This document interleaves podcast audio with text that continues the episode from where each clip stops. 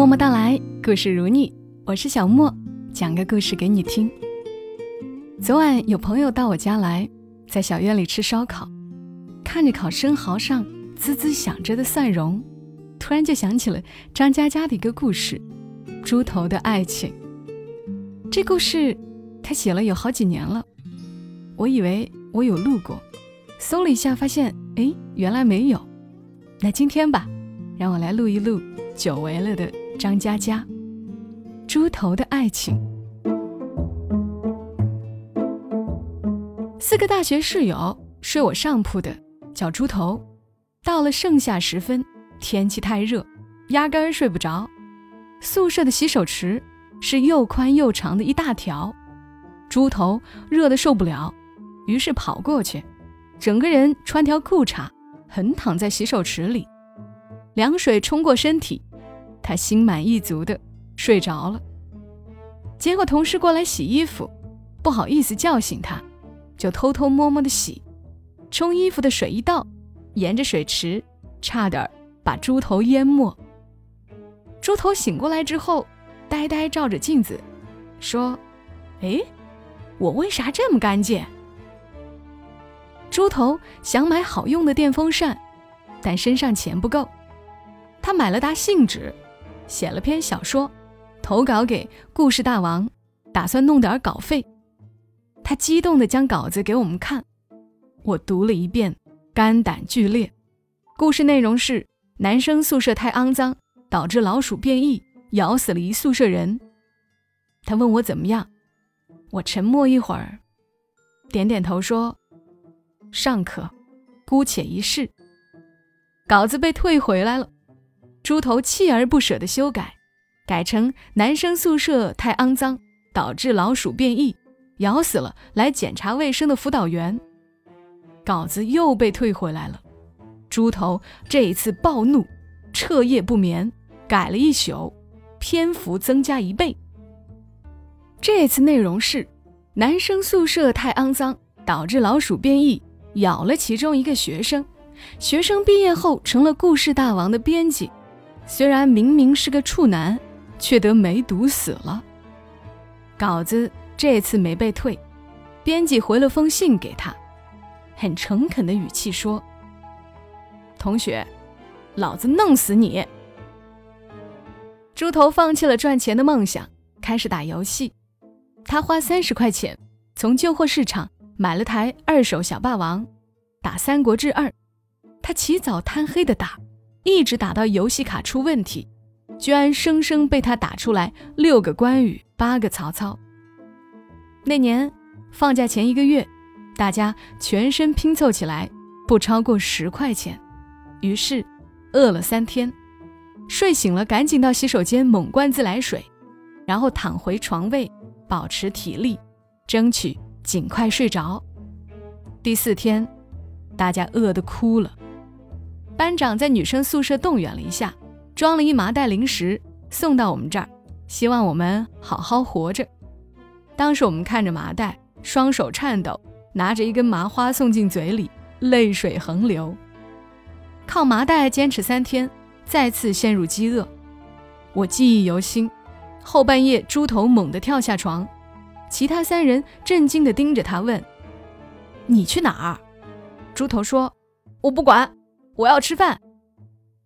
我说：“你有钱吗？吃饭。”猪头擦擦眼泪，步伐坚定地走向门口，大喊：“我没有钱，但我不管，我要吃饭。”我们三人顿时骂娘，各种恶毒的话语，骂得他还没有走到门口，就转身回床，哭着说：“吃饭也要被骂，我不吃了。”清早，猪头不见了。我饿得头昏眼花，突然有人端着一碗热汤递给我，我一看，是猪头，他咧着嘴笑了，说：“我们真傻，食堂的汤是免费的呀。”全宿舍泪洒当场。猪头喃喃地说：“如果有炭烤生蚝吃，该多好啊！多加蒜蓉，烤得吱吱冒水。”猪头恋爱了，他喜欢外系一个师姐，但没有追求方式，日日守在开水房等师姐去打开水。他又不敢表白，师姐将开水瓶放在墙边，一走远，猪头就把他的开水瓶偷回宿舍。一个月下来，猪头一共偷了他十九个水瓶。作为室友，我们非常不理解，但隐约有点兴奋，我们可以去卖水瓶了。一天深夜，猪头说：“其实我在婉转的示爱。”我大惊，问：“何出此言？”猪头说：“我打算在毕业前偷满他五百二十个水瓶，他就知道这是五二零的意思了。”大家齐齐沉默。心中暗想：“我去你大爷的！”那时候的男生宿舍，熄灯以后，总有人站在门外，光膀子穿内裤煲电话粥。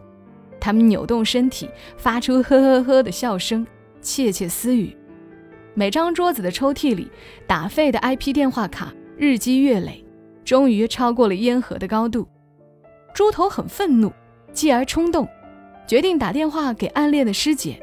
一个叫崔敏的商学院女孩，电话那头，崔敏的室友接的，说崔敏已经换宿舍了。猪头失魂落魄了一晚上。第二天，食堂前面的海报栏人头攒动，围满学生。我路过，发现猪头在人群里面，出于好奇，我也挤了进去。海报栏贴了张警告：某系某级崔敏。盗窃宿舍同学人民币共计两千元整，给予通告批评，同时已交由公安局处理。大家议论纷纷，说真是人不可貌相，美女也做小偷。我拉了下猪头，他攥着拳头，双眼饱含泪水。虽然我不明白他哭什么，但总觉得心里也有些难受。猪头扭转头盯着我说。崔敏，一定是被冤枉的，你相不相信？当天夜里，猪头破天荒的去操场跑步，我站在一边，看着他不惜体力的跑，一圈、两圈、三圈，他累瘫在草地上。他躺了半天，挣扎着爬起来，猛然冲向女生宿舍，我怎么追也追不上他。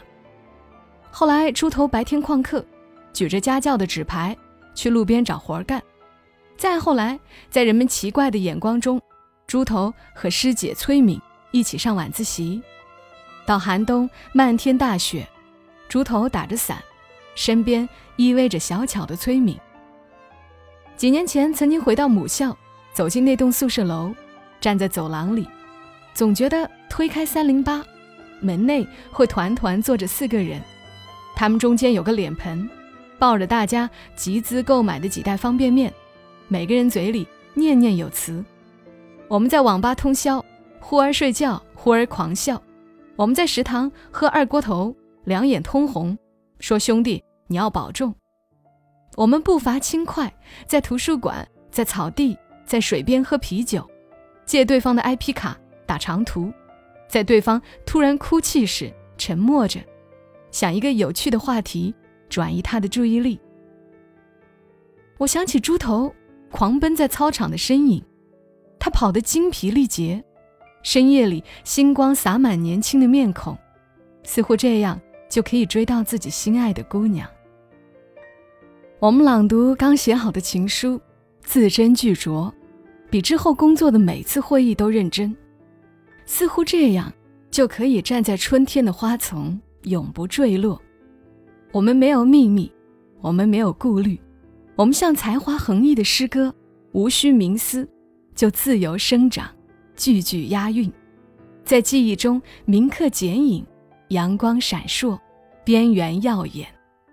猪头结婚前来南京，我们再次相聚，不用考虑一顿饭要花多少生活费，聊着往事，却没有人去聊如今的状况。因为我们还生活在那首诗歌中，它被十年时间埋在泥土内，只有我们自己能看见。我们聊到宿舍里那段饥饿的岁月，笑成一团。猪头拍着桌子喊服务员：“再来一打炭烤生蚝，多加蒜蓉，烤到吱吱冒水就赶紧上。”他高兴地举起杯子，说：“我要结婚了，大家干一杯。”猪头的太太就是崔敏。很快，他喝多了，趴在酒桌上，小声地说：“张佳佳，崔敏没有偷那笔钱。”我点头，他又说：“那时候所有人不相信他，只有我相信他，所以他也相信我。”我突然眼角湿润，更用力的点头。他说：“那时候我做家教赚了点儿，想去还钱给被偷的女生，让他宣布钱不是崔敏偷的。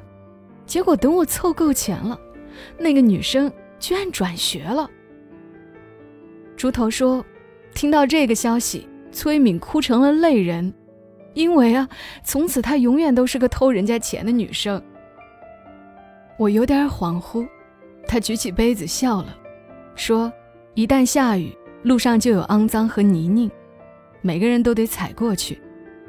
可是我有一条命，我愿意努力工作，拼命赚钱，要让这个世界的一切苦难和艰涩，从此。”再也没有办法伤害到他。猪头一字一句地说：“那时候我就是这么想的，以后我也会一直这么做的。”我大醉，想起自己端着泡面站在阳台上，看校园的漫天大雪里，猪头打着伞，身边依偎着小巧的崔敏，他们互相依偎，一步步穿越青春。十年醉了太多次，身边换了很多人，桌上换过很多菜，杯里洒过很多酒。那是最骄傲的我们，那是最浪漫的我们，那是最无所顾忌的我们，那是我们光芒万丈的青春。如果可以，无论要去哪里，剩下的炭烤生蚝，请让我打包。